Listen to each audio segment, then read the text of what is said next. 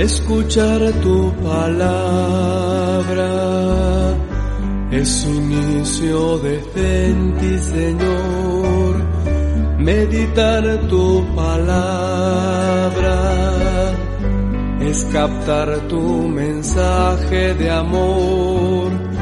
Proclamar tu palabra, Señor, es estar en debido de ti.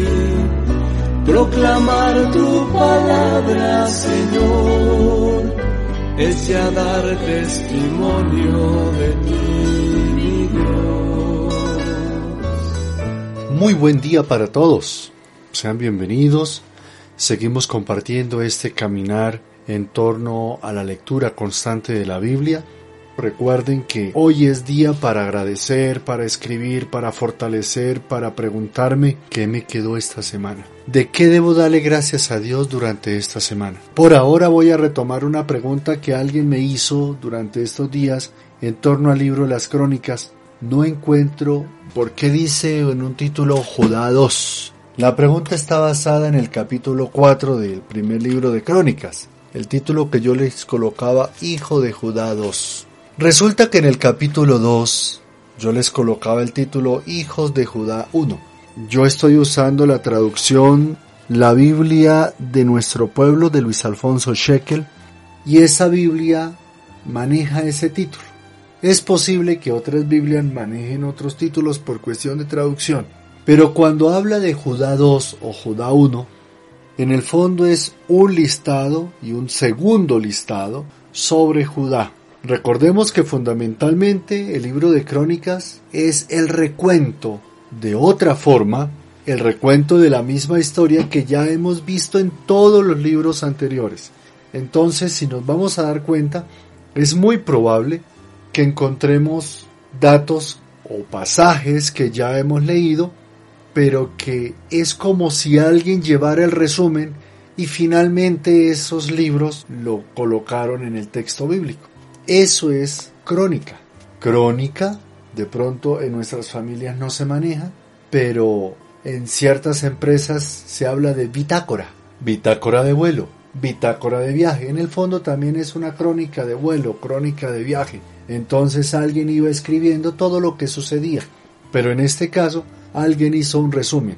Y por eso se habla tanto de genealogías y es el tema que vamos a tratar mañana. Por ahora Judá 1 y Judá 2 son listados en torno a la genealogía desde Judá, desde la figura de Judá. Estamos en un solo grupo. Durante una semana invité en el grupo 2 para que se congregaran en un solo grupo. Como les dije, eh, al principio se escribieron más de 400, por eso se tuvo que abrir dos grupos.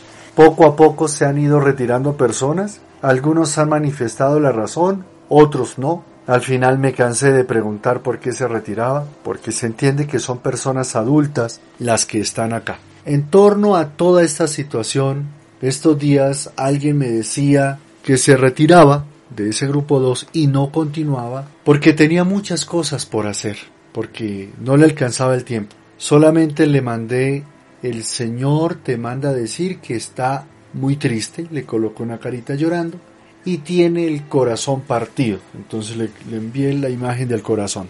¿Por qué ese mensaje? Miren, es preocupante que nosotros los católicos ni siquiera nos preocupemos por conocer la palabra. Nos quedamos, y no quiero hablar mal, y voy a explicar la razón, pero nos quedamos en el librito que me trae la reflexión. Y digo que no voy a hablar mal, porque ese librito puede ayudarme a comprender, ayudarme a fortalecer y encontrar el mensaje. Pero si yo tomo ese librito, llámese el como se llame, ese librito como mi única fuente, qué pobreza, qué pobreza de espiritualidad como católico tengo. Porque es como si me ofrecieran un alimento muy sabroso, pero yo quisiera quedarme con las sobras, con el pedacito de más allá, como con el extracto después que alguien se comió todo lo que lo que importaba o dejé lo que importaba y me quedé con un pedacito. No sé a veces cómo explicar, pero nos da miedo buscar la fuente que es la palabra. Alguna vez le preguntaba a una, a una persona amiga que es de una corriente cristiana no católica. Le preguntaba, oye, ¿por qué ustedes aman tanto la Biblia? Además que yo conocí a esa persona y esa persona era católica. Y me dijo Leo, mire, porque nosotros aprendemos a descubrir que en la palabra de Dios está todo, que Dios nos habla en la palabra escrita. Curiosamente ellos lo entienden y curiosamente nosotros los católicos no. Por eso para mí es de mucha alegría que ustedes continúen. Y seguramente durante todo este tiempo han ido aprendiendo y Dios se ha encargado de decirles muchas cosas. Feliz día para todos. Voy a darles un nuevo corazón y a infundirles un espíritu. Les quitaré su corazón de piedra e infundiré mi espíritu en usted